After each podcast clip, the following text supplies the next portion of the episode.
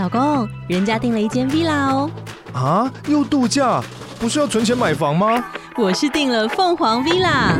哇，竟然有千平花园，十五项休闲公社，回家就像度假哎！而且花园比房子还要大呢。还有我最爱的游泳池，耶！龙大营建 villa 生活，十年防水保固，二至三房，零七三九八五五五五，凤凰 villa。嗨，大家好，我是林玉峰，欢迎回到财富自由 FIRE FIRE 实验室。那么今天呢，我们要讲的是电商。电商在去年，大家有没有注意到有一档叫 Momo？Momo 呢，真的是非常的厉害啊！那股价一路狂飙，从呃百位数到千位数到两千，哇，真的是让人家觉得太厉害了。但是呢，在去年主要是因为有疫情的关系，疫情呢让大家就是不能够出门嘛，因为整个就不要说这个。去采买，你有时候真的去上班、去上课，其实都不行。有一段三级警戒，把大家全部关在家里头，所以呢，能干嘛？第一个就是追剧，第二个就是上网购物买东西嘛。所以疫情红利呢，也把这个 Momo 富邦美也给轰推高了嘛。但是今年呢，不只是 Momo 富邦美，也不只是 PCM 网家，还有这个创业家，其实大家一路蹦蹦蹦，集体下修，甚至呢，国外的 Amazon 亚马逊。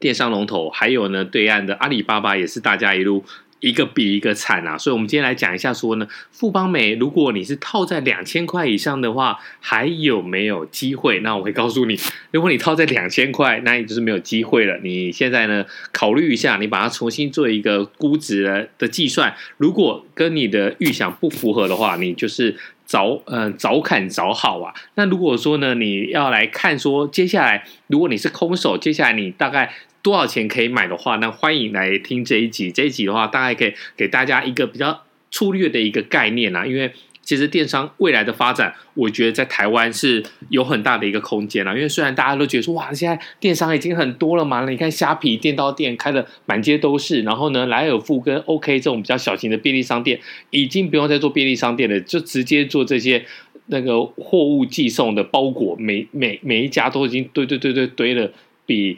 呃，很多生鲜的区域还要大，所以呢，在未来，大家认为说，哎，电商是不是比较悲观的看待？但我觉得，no。以未来的情况来讲的话，我觉得这也是有考古题可以看的，就是你看台湾，哎，不一定准，因为台湾现在来讲的话，你应该去。看看日本，然后看看韩国，以这种状况来说，他们大概整个的渗透率，就是大家会在网络上买东西，跟实体店面来讲的话，大概会差到多少？我觉得对比国外来说的话，诶，还是有蛮大蛮大的一个空间。好，我们先来看富邦美。那我们今天这一集来讲三个好了，来讲富邦美，那它的股票代号是八四五四，然后网加八零四四，那创业家是八四七七。那我们来算一下说，如果以过去二零二一年来讲，它的最高收盘价，就它股价的一个高点啊，那不是讲盘中啊，是讲说它当天有时候你有上影线嘛，那你当天的的最高点，我觉得那个也不是很准啊，那你碰到一下可能是作价，但以收盘价来讲的话，在富邦美。八四五四这边的话，去年最高非常惊人，两千一百元。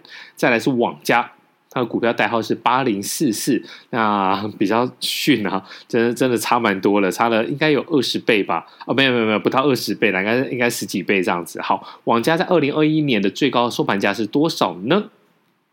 一百五十一元。那么创业家它的股票代号呢？八四七七，它二零二一年的这个。最高收盘价是四十七点八五元。好，那我们来算一下哦。如果以今年二月二十五的收盘价来讲的话，那很不幸的富邦美八四五四，它就是腰斩的。那它现在的收盘价大约是九百八十三块。二一零零腰斩是一千零五十嘛？那现在来讲，它已经不到一千零五十，甚至在千元以下。网家呢，今年的这个二月二十五收盘价呢，蛮低的，一百一十四元。那创业家是二十九点六五元。那我们来算一下。其实我们用一个数据来说，如果呢在二零二一年它的最高收盘价两千一百元来讲的话，富邦也那时候的本益比，什么叫本益比？其实你要算一个股价呢，其实你就是这个本益比，然后 P/E ratio 嘛，来来来相乘就可以。那最高本益比它在两千，股价在二千两千一百元的时候呢，它本益比高达一百五十六倍。这是不是很惊人？我觉得这真的是太太厉害了。网家在高点的时候，它的本益比是六十四点八倍；创意家在高点的时候是六十九点八倍。那我们现在来看一下，它在二月二十五的收盘价，富邦美的九百八十三块的收盘价，它的本益比算下来是六十倍，我觉得这是相对合理。那么创网家呢是四十八点一倍，所以呢，我觉得哎。好像现在的股价粗略来看，似乎是有点道理这样子。但是呢，我们要往下来探探究，你现在能不能买？我们现在讲说，富邦美它最近的一个财务数据跟展望好像还不错，因为这是过去的嘛，对不对？二零二一年它的获利就是你现在公布，那你讲的就是过去的事情，是二零二一年嘛？它的获利是三十二点八亿元，年增七成啊，创下历史新高。那么在目前来讲，到二零二五年前的每年营收年增两到三成的成长目标，它的 guidance 讲说，哇，可以每年可以增加两到三成嘛？嗯，我觉得这个就要有点、有点、有有点保守的来看待了。我觉得你抓两成会比较好。好，但成长趋势不变，但是呢，其实富邦美却被外资投信两个月疯狂到货啊！外资去年全年买超富邦美是四千四千六百六十。四千六百六十三张，那今年卖出了一千七百九十二张啊，已经反手来卖了。那么投信呢，也是清空库存，在今年卖超了三百五十三张啊，已经把去年的去年才买三百四十一张啊，已经差不多卖的差不多了哦，甚至超过了哦。所以呢，等于说你去年买的，其实投信来讲都已经下车了。因此呢，我们刚才才讲到的，如果你在两千块以上被套的，你想想看。当初推上去的外资卖的差不多了，推上去的投信库存库存也都清空了，所以你还要想要再翻身，我觉得这是比较辛苦的。那么这两个机构法人来做这个跳水，就是疯狂卖卖股，我觉得这很有可能就是造成他们股价跳水的一个最大的一个原因啊。那收盘价已经跌破千元，那。另外来讲，我们来看网家了。我觉得富邦美其实没有什么太太太多的一个想法，就是说去年因为大家认为说呢，它的这个成长非常的疯狂，那市场给它的一个是有点超过的一个估值啊，所以以本益比来讲，真的你说在台湾市场，那台湾市场就这么大，你要本益比到一百五十六倍。我觉得去年是可以，为什么？因为去年的大大家来讲，疫情不明嘛，所以大家那时候会有一个害怕，以后会不会更惨？你说封城以外，以后会不会有到四级？那那时候大家当当然是大家觉得说，哎呦，这个未来会发生什么事情不知道，所以我觉得在那个恐慌的情绪之下，哎，你的本意比。